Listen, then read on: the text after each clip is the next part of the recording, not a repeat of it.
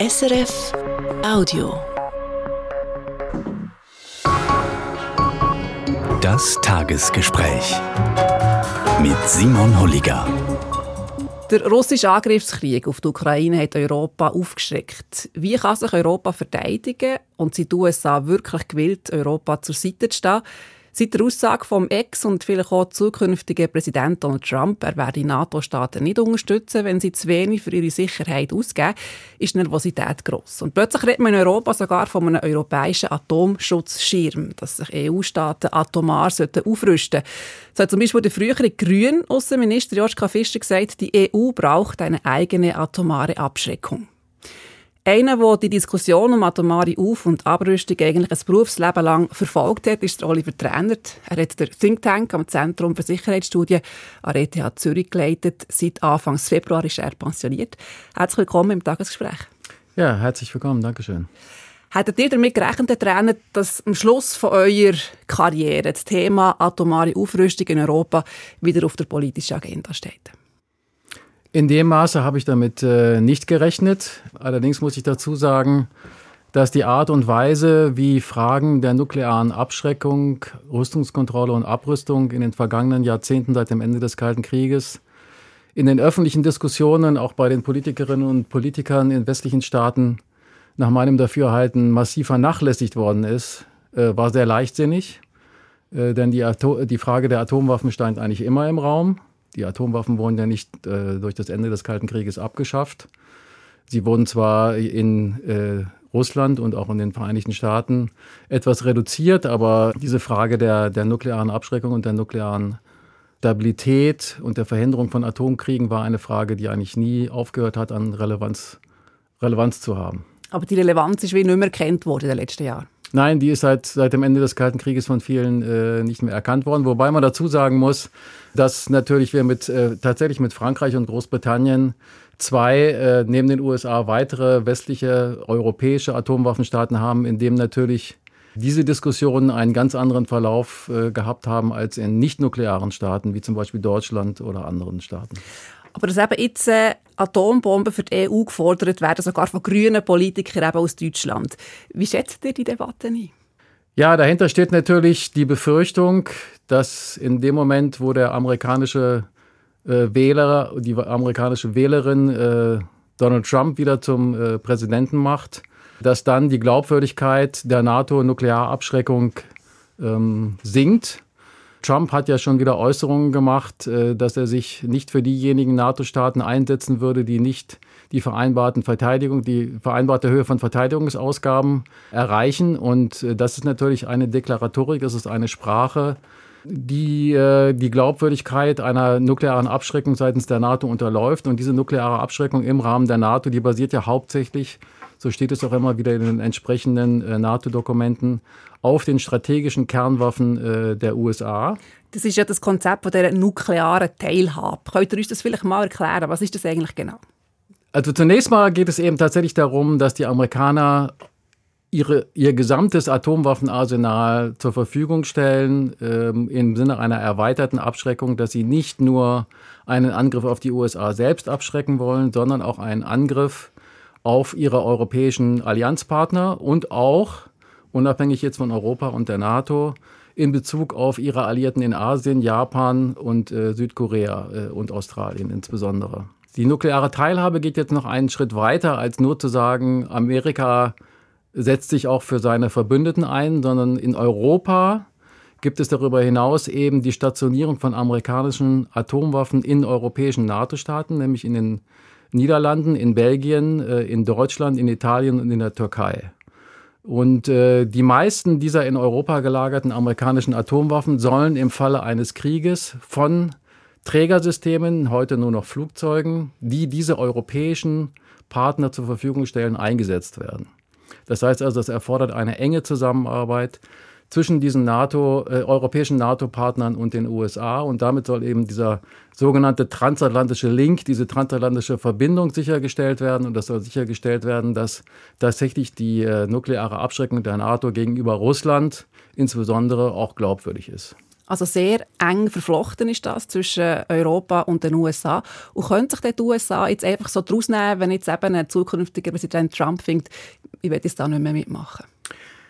Jetzt die Frage äh, der Glaubwürdigkeit der NATO-nuklearen Abschreckung hat viele verschiedene Facetten. Wenn ein neuer amerikanischer Präsident, wie zum Beispiel Donald Trump, sagt, äh, dass er als amerikanischer Präsident und er hat die alleinige Verfügungsgewalt über die amerikanischen Atomwaffen, äh, da gibt es keine NATO-Verfügungsgewalt, sondern die Frage, wer setzt diese Atomwaffen ein, liegt am Ende des Tages letztendlich nur beim amerikanischen Präsidenten. Wenn er also sagt, ich bin nicht unbedingt bereit für meine NATO-Partner im Falle eines Krieges tatsächlich äh, äh, äh, mich einzusetzen, dann ist die Glaubwürdigkeit äh, der NATO-nuklearen Abschreckung gegenüber Russland schon mal geschwächt. Also auf psychologischer Ebene schon um. Das ist die äh, sozusagen, genau. Also Abschreckung ist ein sehr kompliziertes Konstrukt, äh, das sehr viel mit Psychologie zu tun hat. Und das wäre sozusagen der Anfang der, der, der, der Schwächung der, der Glaubwürdigkeit der nuklearen Abschreckung der NATO. Bis hin dann eben zu der Frage, ob die Amerikaner unter einem Präsidenten Donald Trump tatsächlich so weit gehen würden, diese nukleare Teilhabe, wie wir sie gerade beschrieben haben, das heißt die Stationierung von amerikanischen Atomwaffen äh, in Europa tatsächlich beenden würden und tatsächlich ihre Atomwaffen aus Europa abziehen würden. Wenn sie das tun würden, dann wäre ein wirklich massiver und dauerhafter Schaden für die Glaubwürdigkeit von nuklearer Abschreckung der NATO gegeben. Ob ein Präsident Trump so weit gehen würde, weiß man nicht. Äh, aber alleine schon, wenn er eben Sprache benutzen würde, die in den Augen der Russen, der russischen Führung Putins darauf hindeuten könnten, äh, dass äh, Amerika sich nicht mehr für seine NATO-Partner einsetzt, würde das eine Schwächung erzeugen. Solange aber amerikanische Atomwaffen in Europa tatsächlich lagern, müsste Putin, musste die russische Führung immer einkalkulieren, dass im Falle eines Konfliktes eben doch diese Atomwaffen zum Einsatz kämen diese Atomwaffen abziehen, wenn er das nun wirklich machen würde. Das würde ja Zeit brauchen. Das wäre nichts, das von heute auf morgen passiert. Nein, das geht, äh, geht so schnell nicht. Äh, aber äh, es ist kein langer Zeitraum, der davor wahrscheinlich ähm, notwendig wäre. Und vor diesem Hintergrund ist es für Sie also eine wichtige Diskussion, die Europa aktuell führt, nämlich eben die Diskussion, ob sie sich selber atomar schützen soll. Ja, das ist eine Diskussion, die man äh, sicherlich führen sollte, dass Europa jetzt auch mal unabhängig und in einer längeren Frist gedacht, unabhängig von der Frage Trump oder nicht Trump, äh, seine Sicherheit mehr in die eigene Hand nehmen sollte. Äh, denn hier geht es letzten Endes um Existenzfragen. Äh, und insofern ist es durchaus gegeben, sich darüber Gedanken zu machen, ob auch die nukleare Dimension seitens der Europäer äh, selber dargestellt werden kann. Aber das ist ein sehr, sehr langer Weg. In den vergangenen Jahrzehnten, seit Ende des Zweiten Weltkriegs, seit Beginn des Atomzeitalters, lag die Schwerlast sozusagen der Glaubwürdigkeit der NATO-Abschreckung ganz klar auf den äh, USA. Und wenn Frankreich und Großbritannien, die beiden europäischen Nuklearwaffenstaaten, diese Lücke, die entstehen würde, sollte denn Amerika sich tatsächlich zurückziehen, wenn sie die füllen wollen, Paris und London, äh, dann äh, sind erhebliche Anstrengungen erforderlich. Aber wäre das politisch überhaupt möglich? Also wenn nun quasi Paris und London zuständig wären für die Sicherheit, die atomare Sicherheit Europas, also wer entscheidet dann äh, ganz konkret, wer diesen ominösen roten Knopf drückt? Ja, wie schon gesagt, also auch im Rahmen der NATO ist es ja nicht so, dass jetzt irgendwie der NATO-Rat darüber entscheiden würde, ob Atomwaffen eingesetzt werden oder nicht. Natürlich gäbe es äh, da gewisse Konsultationen, die in Brüssel stattfinden würden. Äh, aber letzten Endes liegt die Verfügungsgewalt äh, auch der amerikanischen Atomwaffen heute beim amerikanischen Präsidenten. Insofern, äh, auch wenn jetzt äh, London und Paris äh, in die Bresche springen würden, im Falle eines äh, völligen amerikanischen Rückzugs aus Europa äh, müsste man davon ausgehen, und das wäre jetzt gegenüber der heutigen Situation äh, erstmal per se keine große Änderung, dass äh, der britische Premierminister bzw. der französische Prä äh, Präsident über die französischen oder britischen Atomwaffen entscheiden müsste. Und da denken Sie, würde Deutschland sagen, ja, das wollen wir, auf eine solche Situation arbeiten wir hin. Ist ja schwer vorstellbar. Nein, auf, auf eine solche Situation arbeitet niemand hin. Äh, es geht nicht darum, äh, per se jetzt äh, Amerika aus, aus, aus Europa herauszutreiben, sondern es geht eher darum, sich sozusagen Gedanken über einen Plan B zu machen, äh, sollte Amerika äh, nicht mehr bereit sein, nuklear für die Sicherheit Europas zu sorgen. Nur darum geht es. Es geht also immer nur um zweitbeste Lösungen. Und äh, sollte diese Erfordernis äh, da sein, dann muss man sich auch seitens Deutschland, seitens anderer europäischer Partnerstaaten Gedanken darüber machen, ob, wie und auf welchem Weg Frankreich und Großbritannien eben äh, für die europäische nukleare Sicherheit eintreten könnten. Also keine schnelle Lösung wäre das. Ich würde das Konzept dieser atomaren Abschreckung gerne noch ein bisschen vertiefen mit Ihnen, Oliver Trainert. Sie haben das nun einige Male angesprochen. Welche Rolle spielt diese atomare Abschreckung aktuell beim russischen Angriffskrieg gegen die Ukraine?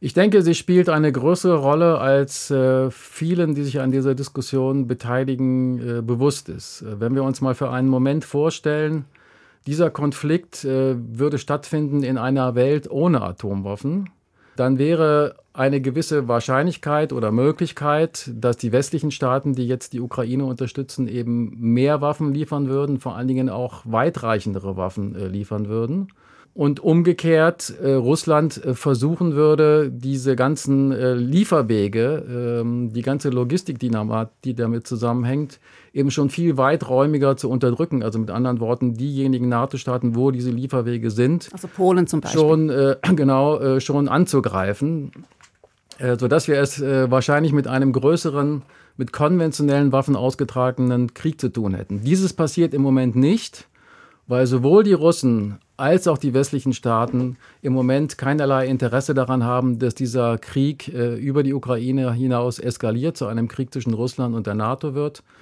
Wenn, denn wenn das äh, der Fall wäre im Nuklearzeitalter, äh, würde eben die Gefahr bestehen, dass es zu einem Atomkrieg kommt und den will selbst Putin nicht. Könnte man aber auch sagen, in einer Welt ohne Atombomben hätte Russland diesen Angriff auch gar nie gewagt, weil er gewusst hätte, er hätte mit einer massiven Reaktion des Westens rechnen müssen. Die Atombombe schützt ihn auch.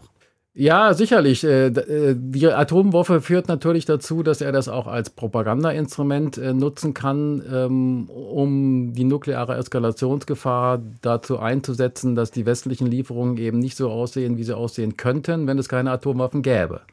Insofern spielt es auch äh, für ihn, das ist richtig. Nun hatte Präsident Macron gestern an einer Konferenz mit 20 Staats- und Regierungschefs gesagt, also nach dieser Konferenz auf eine Medienfrage, dass er auch nicht ausschließe, dass westliche Bodentruppen in die Ukraine geschickt würden. Das wäre etwas Neues. Wie beurteilen Sie diesen Schritt angesichts eben auch dieser atomaren Diskussion? Ja, ich denke, ich, es ist äh, fair, das wieder als einen weiteren Versuch des äh, französischen Präsidenten zu interpretieren, eine europäische Führungsrolle äh, in der Frage der Verteidigung der Ukraine einzunehmen. Und er hat sicherlich recht, wenn er sagt, dass wenn die Ukraine diesen Konflikt verliert, dann ist das schlecht für alle Europäer, auch vor allen Dingen für die westlichen Europäer. Es geht nicht nur um die Ukraine, es geht um die Zukunft der europäischen Sicherheit, um die Zukunft der europäischen Sicherheits- oder Friedensarchitektur, äh, wenn die so wollen. Ich gehe aber davon aus, dass äh, mit der Entsendung eigener Bodentruppen eben genau eine Eskalation verknüpft wäre, die bis hin zu einer nuklearen Eskalation führen könnte. Und das ist genau das, was eigentlich alle westlichen Regierungen vermeiden wollen. Also eine sehr heikle Aussage. Es ist insofern eine sehr heikle Aussage und ich frage mich auch, inwiefern äh, Präsident Macron diese Aussage vorab mit anderen wichtigen westlichen Regierungschefs konsultiert hat. Ich kann mir nicht vorstellen, dass beispielsweise der äh, deutsche Bundeskanzler Olaf Scholz bereit wäre, Bundeswehrsoldaten direkt in den Konflikt äh, in der Ukraine einzusetzen. Atomwaffen sind ja so schrecklich, dass sie nie mehr eingesetzt werden dürfen. Ein Atomkrieg kann nicht gewonnen werden und darf nie geführt werden. Das haben die fünf ständigen Mitglieder des UN-Sicherheitsrates, alles Atommächte, noch anfangs 2022 erklärt. Ist diese gemeinsame Überzeugung heute noch intakt? Das ist eine die Antwort darauf ist sehr vielschichtig, würde ich sagen. Also äh, auf der einen Seite gibt es kein Interesse daran, äh, Atomkriege zu führen, aber auf der anderen Seite versucht man natürlich, insbesondere Russland versucht das, durch die Existenz von Atomwaffen sich Vorteile äh, zu erarbeiten. Äh, denn gerade aufgrund der großen Schreckenswirkung, der großen Vernichtungswirkung, die diese Atomwaffen haben, entsteht natürlich auch eine eine politische Kraft, bevor diese Atomwaffen überhaupt äh, eingesetzt werden. Man kann damit eben anderen Staaten äh, signalisieren, dass sie sich lieber aus Konflikten heraushalten sollen oder zum Beispiel die eigenen Gegner nicht unterstützen sollte. Insofern es gibt immer das, es gab immer schon das Interesse, Atomkriege zu vermeiden und zum Glück haben wir das ja auch seit 1945 äh, ganz gut geschafft und Rüstungskontrolle und entsprechende Verträge, Verhandlungen waren ja auch ein Teil dieser Bemühungen. Damals während des Kalten Krieges zwischen Washington und Moskau insbesondere. Aber es gab immer auch äh, das Bemühen, eben äh, die politische äh, Bedeutung von Atomwaffen auch für eigene Interessen einzusetzen und ein bisschen, wie sagt man im Englischen, Brinkmanship zu betreiben äh, und äh, entsprechend aufgrund der, des Besitzes von Atomwaffen ein, eigene Interessen durchzusetzen. Sie haben es angesprochen, es ist ja bemerkenswert, dass eben während des Kalten Krieges es gelungen ist, zwischen den USA und der Sowjetunion damals Verträge abzuschließen, die auf Abrüstung, die auf Rüstungskontrolle zielten. Warum war das damals möglich? Warum haben diese verfeindeten Großmächte solchen Verträgen zugestimmt? Ich denke zum einen die Kuba-Krise 1962. Äh, die lag natürlich sowohl der sowjetischen Führung als auch der amerikanischen Führung damals äh, schwer im Magen. Man hat äh, auf beiden Seiten gesehen, äh, wie leicht es zu einem umfassenden Atomkrieg äh, kommen kann, den beide vermeiden wollten. Äh, zum anderen äh, war die Sowjetunion dann nach dem Bau der Berliner Mauer 1961 ab Mitte, Ende der 60er Jahre zu einer Status Quo-Macht geworden, jedenfalls in Europa und wollte das, was sie erreicht hatte, nämlich äh, sie war ja nach dem Zweiten Weltkrieg mit ihren Truppen bis an die Elbe und darüber hinaus äh, gekommen, das wollte man verteidigen und im Westen äh, war man bereit, äh, das mehr oder weniger zu akzeptieren, wenn auch zähneknirschend. Ähm, das hat ja zum Beispiel auch äh, der Prager Frühling gezeigt von 1968, als sowjetische und andere Warschauer Paktstaaten in die damalige Tschechoslowakei einmarschierten und äh, die amerikanische Nixon-Administration aber ein Jahr später bereit war, trotzdem äh, mit den äh, Russen, mit den Sowjets äh, über nukleare Rüstungskontrolle zu verhandeln. Ähm, das heißt, beide Seiten haben akzeptiert, das gehört dir und das gehört dir. Das sind die Einflusssphären, das sind die Hemisphären, aber wir wollen, wir sind beide daran interessiert, zu einer gewissen, vor allen Dingen nuklearen Stabilität zu kommen, weil ein großer Krieg nicht in unserem beiderseitigen Interesse ist. Heute ist das fundamental anders. Äh, heute ist äh, Russland von einer Status quo-Macht zu einer revanchistischen Macht geworden. Heute will Russland oder stellt Russland die europäische Sicherheitsarchitektur fundamental in Frage. Äh, will, dass die Ukraine nicht zu einem westlichen Land wird, sondern zu einer äh, ja, zu einer Hemisphäre Russlands, äh, wenn nicht sogar zu einer zu einem Teil der russischen Föderation. Ähm, äh, das gleiche gilt für weitere Staaten der ehemaligen Sowjetunion, vor allen Dingen Belarus, aber auch Moldau, äh, Kaukasus, Zentralasien. Das will, will Moskau alles unter seine Kontrolle äh, bringen. Und das wird vom Westen nicht akzeptiert. Und deswegen gibt es diesen fundamentalen Streit, der bis hin zu einem militärischen Konflikt eskaliert ist, um die Ukraine. Und deswegen äh, steht sehr viel auf dem Spiel, eben mehr als nur die Ukraine. Es ist nicht nur ein regionaler Konflikt. Und deswegen kommt es darauf an, seitens der westlichen Staaten einerseits zu vermeiden, dass die Ukraine diesen Krieg verliert. Dazu sind militärische Anstrengungen, militärische Unterstützung erforderlich. Aber andererseits darf dieser Konflikt auch nicht so eskalieren, dass es zu einem großen, möglicherweise Atomkrieg in Europa wird. Und da, dazwischen zu balancieren, ist die große Schwierigkeit, in der wir uns im Moment befinden. Nun gibt es ja diesen Atomwaffenverbotsvertrag, der eben Atomwaffen verbieten will. Sie finden, das sei der falsche Weg. Warum? Das wäre doch eigentlich die perfekte Welt, eine Welt ohne Atomwaffen. Äh, wenn wir in den langen äh, historischen Dimensionen denken, dann muss die Menschheit tatsächlich dahin kommen, Atomwaffen abzuschaffen.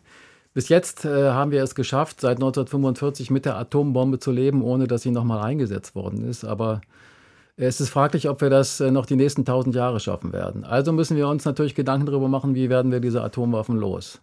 Aber die Hürden sind sehr hoch und äh, dieser Atomwaffenverbotsvertrag leistet eigentlich wenig, äh, um uns de, bei der Frage, wie wir tatsächlich äh, zuverlässig Atomwaffen verbieten können, weiterzubringen. Denn dieser Atomwaffenverbotsvertrag enthält keine Überprüfungsmechanismen.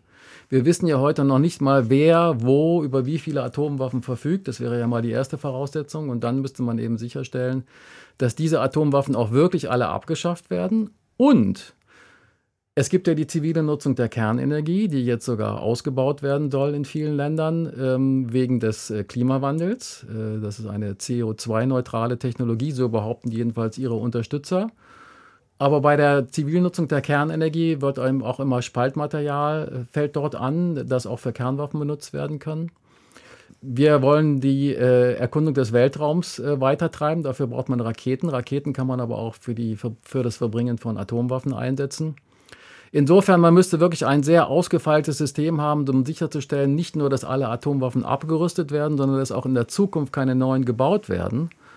Und dafür leistet dieser Atomwaffenverbotsvertrag eigentlich äh, sehr wenig. Und politisch ist es auch insofern problematisch mit diesem Vertrag, weil er zwar in offenen Gesellschaften äh, dazu führt, dass die Frage der Atomwaffen diskutiert wird, bis hin zur Frage der atomaren Abrüstung. Ähm, damit ist aber seitens der Befürworter dieses Vertrages auch eine Delegitimierung äh, der nuklearen Abschreckung intendiert. Aber diese Diskussion, die wird eben nicht in den Diktaturen geführt. Sie wird nicht in Russland geführt, sie wird nicht in China geführt, sie wird schon gar nicht in Nordkorea geführt. Alle Staaten, die über Atomwaffen verfügen. Und in der jetzigen Situation der Konflikte, in denen wir uns befinden, äh, Stichwort Ukraine, ist es, glaube ich, politisch nicht besonders glaubwürdig, die eigene Abschreckungsfähigkeit zu unterlaufen, aber die Diktaturen mit ihren Atomwaffen sozusagen weiter frei walten zu lassen. Das ist Ihre Einschätzung. Das Schweizer Parlament sieht es anders. Auch etliche Kantone, Städte und das IKK, sie fordern einen Beitritt der Schweiz zu dem UNO-Verbot von Atombomben. Der Ball liegt aktuell beim Bundesrat. Herr Trainer, Sie waren lange Zeit Leiter des äh, Thinktanks am Zentrum für Sicherheitsstudien der ETH in Zürich. Sie haben auch äh, die Armee beraten, Sie haben das Auswärtige Amt beraten. Haben Sie eigentlich in diesen letzten gut zehn Jahren diese Entwicklung kommen sehen? Also haben Sie die Schweiz richtig beraten?